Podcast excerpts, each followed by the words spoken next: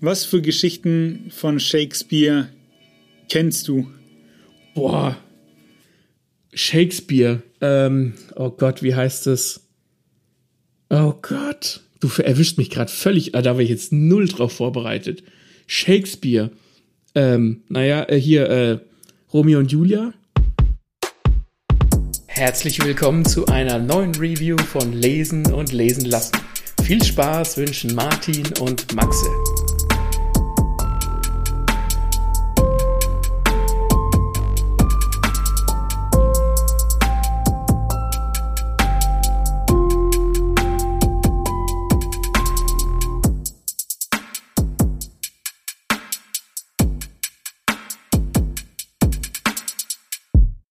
Wir haben heute für euch ähm, ein Manga erschienen bei Carlsen Manga und zwar Requiem of the Rose King oder Requiem. Requiem. Requiem. Requiem Band 1. Der Manga oder insgesamt die Serie ist abgeschlossen nach 17 Bänden ähm, und ist von Aya Kano. So, worum geht's da? Ich glaube, es ist es macht vieles einfacher, wenn ich mal hinten einfach vorlese. Also es handelt sich hier um ein Dark Fantasy Manga basierend auf William Shakespeares Dramen und zwar Richard III. und Henry VI. Das war auch das, was ich so interessant fand, dass ich mir dachte, aha, da nimmt einer Shakespeare her und macht einen Manga draus. Mhm. Pass auf, darum, darum geht's. Auf den Schlachtfeldern Englands. Das Haus der Weißen Rose York und das Haus der Roten Rose, Lancaster, liefern sich in den Rosenkrieg wieder und wieder erbitterte Kämpfe um die Vorherrschaft im Lande. Richard, dritter Sohn des Hauses York, fühlt sich vom Schicksal verflucht. Ist für ihn wirklich der Weg des Bösen vorgezeichnet? Ah ja, denkt man sich. Mhm. Habe ich mir gedacht. Und Bevor ich zum Inhalt gehe, gehe ich erstmal ins Optische. Ich glaube, Zielgruppe sind tatsächlich weniger wir, sondern äh, junge Mädels, weil das alles, wie soll ich sagen, so verliebt gezeichnet ist, wie man es von einem Dark Fantasy Manga erwartet, der nicht Berserk ist. okay. Kannst du dir vorstellen, was ich meine? Ja. Alles irgendwie glatt und Rosen und Ritter mit langen blonden Haaren, irgendwie alles Schönlinge. Alles einfach irgendwie, wie soll ich sagen, glatt. Okay. Ja, sieht gut aus, sieht schön gezeichnet aus, äh, liest sich sehr gut, aber wie gesagt, also es gibt auch blutige Szenen, ne, daher das Dark.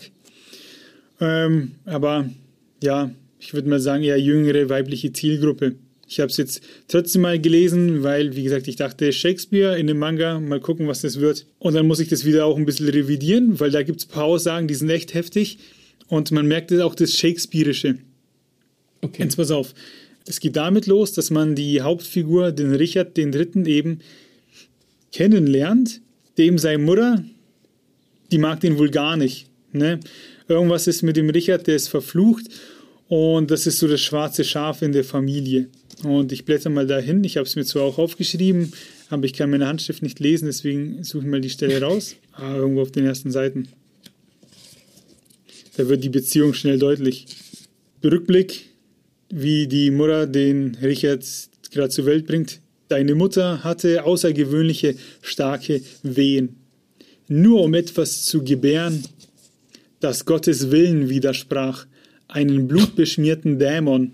Dann waren die Erwartungen natürlich erstmal hoch. Ne? Ich dachte mir, okay, ja.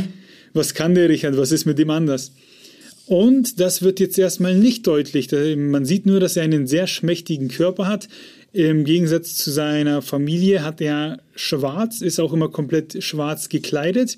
So ein bisschen emo-mäßig, dachte ich mir. Und es wird auf jeden Fall immer wieder darauf angesprochen, er wird darauf angesprochen, dass sein Körper seltsam ist.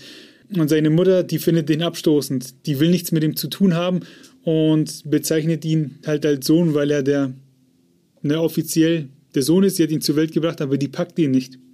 Der Pfarrer hingegen, der König, der liebt ja. seine Söhne und auch ihn. Und daraus ergibt sich ein äh, richtig shakespearisches Problem, und zwar, dass, der, dass die Liebe zum Pfarrer besessenhaft schon ist und dass er den Vater zum König machen möchte, weil wie man hinten gelesen hat, da gibt es zu einem anderen Reich einen Konflikt und es geht sozusagen um den Thron.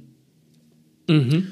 Und es geht dann noch, die Ereignisse, die passieren sehr schnell. Das Haus wird eben angegriffen. Es gibt Krieg. Ja, es wird Krieg geführt. Es passiert gar nicht so viel im ersten Band, außer halt, dass der Konflikt dargestellt wird und das Krieg herrscht. Und dass immer wieder nur angeteased wird, dass mit dem Richard, mit seinem Körper was nicht stimmt. Gegen Ende mhm. hätte ich ehrlich gesagt erwartet, dass man sieht, was passiert, aber auch das wird einem nicht verraten. Einmal wird von einer anderen Figur irgendwie gesagt, hey, es ist, es ist doch eine Frau. Also könnte es wieder sein, dass hier mit den Geschlechtern, wie soll ich sagen, mit dem Thema gespielt wird, dass da, mhm. äh, dass er halt vielleicht gar kein Junge ist, sondern ein Mädchen.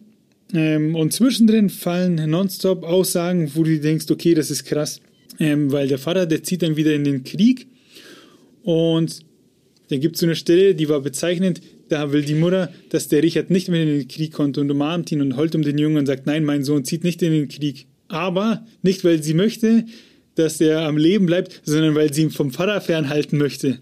Ne? Was zur Hölle? So, du bringst quasi dem König Unglück, du wirst unsere ganze Familie töten und deswegen hat sie ihn lieber im Schloss als in dem Krieg. Und das ist so dieses Shakespeare-Scale, also das wurde richtig gut rübergebracht, diese, dieses Familiendrama. Okay. Und der Richard, dem seine Besessenheit, also du liest immer wieder von ihm, dass er halt diesen Vater zum König machen möchte. Und einmal sagte darin auch in Gedanken, um dich zum König zu machen, würde ich sogar Gott töten. ja. Das ist ja schon eine richtige Obsession. Ja, genau. Also immer wieder passieren solche Sachen. Mehr fährt man auch nicht. Wie, ähm, das passieren dann so Sachen, dass der, die werden gefangen genommen. Der Richard, der flieht so ein bisschen, sag ich mal, über die Burgmauern, gelangt dann nach draußen, ist dann in dem Wald und lernt dann eine andere Figur kennen. Und die verstehen sich dann auf Anhieb. Das ist so, ein, so eine Art Freigeist. Und dann, oh, Plot Twist, der gehört zu der anderen Familie. Ne, und die kennen sich eigentlich mhm. dann schon und verstehen sich.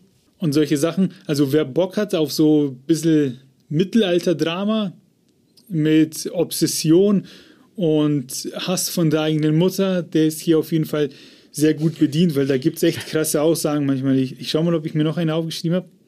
Wer Bock auf Hass von Mutter hat. Ja. Ja, ist es dann auch tatsächlich so ein bisschen shakespearisch aufgezogen, so von den, von den Dialogen her, die so ein bisschen verkünstelt sind? Oder steht da auch die, gibt es da auch irgendwie Action oder geht es tatsächlich nur rein um diese Beziehungen? Ähm, da geht es viel um die Beziehungen, da gibt es gar nicht so viel Action. Ähm, Was für einem Genre würdest du das zuordnen? Du hast gesagt Dark Fantasy. Ja, ich finde, da um. passt es auch ganz gut rein, weil, ja gut, das kann ich auch noch erwähnen, es beginnt auch irgendwie damit, dass die Jeanne d'Arc, die Hexe, verbrannt wurde. Und okay. hin und wieder taucht die so als Geistergestalt neben dem, wie heißt er, dem Richard auf und flüstert ihm halt äh, was ins Ohr, was Negatives. Sagt so, deine Familie hasst dich und du musst hier weg und blablabla und solche Sachen. Äh, aber warum ausgerechnet Jeanne d'Arc? Das ich weiß ich nicht. Das war, das war ein bisschen random, aber ist Gut, auf jeden Fall haben, so. haben die, vielleicht haben die im Shakespeare-Original irgendwas damit zu tun, kann natürlich sein. Kann natürlich sein. Stehe ich nicht drin. Und auch auf dem Cover hat der Richard auch äh, der linke Arm ist so eine Kralle. Ich kann aber nicht sagen, ob das Rüstung ist oder ob das eben dieses Dämonische ist. Ähm, wir sehen nicht, was mit ihm nicht stimmt. Vielleicht erfährt man das in den anderen Bänden. Auch die Augen ähm, haben manchmal unterschiedliche Farben und das eine, das eine Auge ist immer so emo-mäßig überdeckt. Ja. Mhm. ähm, alles schon sehr, wie soll ich sagen, nicht klischeehaft, aber auch ein bisschen plastisch. Ich verstehe. Wer aber darauf Bock hat, der, ist, der, der findet hier Erfüllung. Könnt euch gerne zuführen, wenn ihr auf sowas steht. Es ist auch wirklich gut gezeichnet. Hier sagt er irgendwas einmal, hier sagt der Typ, von dem ich erzählt habe, den er dann im Gras trifft, da sagt er, äh, der, der Richard zu ihm, ich würde wohl kaum in den Himmel kommen, bin ein Kind des Teufels, deshalb liebt mich meine eigene Mutter ja auch nicht. Und solche Sachen. Also Drama ist hier gut und das ist kein aufgesetztes Drama, wo du denkst, so, da will man jetzt die, die Tränendrüse von den Kids drücken, sondern auch ich musste da nicht schlecht schlucken, weil ich mir dachte, Alter, so kannst du sozusagen nicht mit deinem Kind umgehen. Das passt. Muss aber auch sagen, ich werde nicht weiterlesen, weil ich auf jeden Fall nicht Zielgruppe bin. So fair bin ich dass ich das hier zugebe. Ähm, aber so die, ehrlich gesagt, so wenn noch weitere solche Punchlines kommen, würde ich die auch nicht verpassen wollen. Ja. also ich habe jetzt gerade auch mal tatsächlich geguckt, da ist eine intersexuelle Person, der Richard, und es ist in den Genres Drama und Shoujo. Und Shoujo ist ähm, heranwachsende Mädchen im Alter von 16 bis 18 Jahre. Also ja, hast schon ganz gut getroffen mit dem, die Zielgruppe sind eher so die, die Mädchen im Teenageralter. Ja. Ja, nichtsdestotrotz hat seine Vorzüge. Also, wenn euch sowas interessiert, dann checkt es aus. Ansonsten, Maxi, hast du noch Fragen? Ich kann nur sagen, dass da letztes Jahr ein Anime zu erschienen ist mit 24 Folgen. Vielleicht, wenn ich lesen möchte, kann man sich auch den Anime angucken. Weiß nicht, ob der gut ist, kann ich nicht sagen. Und wenn jemand Feedback da lassen möchte, dann gerne in die Kommentare damit. Habt ihr es gelesen? Wie findet ihr es? Und ansonsten freuen wir uns über Spotify-Sterne, Amazon-Bewertungen, Apple Podcast-Bewertungen, Podigy-Bewertungen, Follows, Abos, Glocke aktiv und bis zum nächsten Mal. Viel Spaß, danke.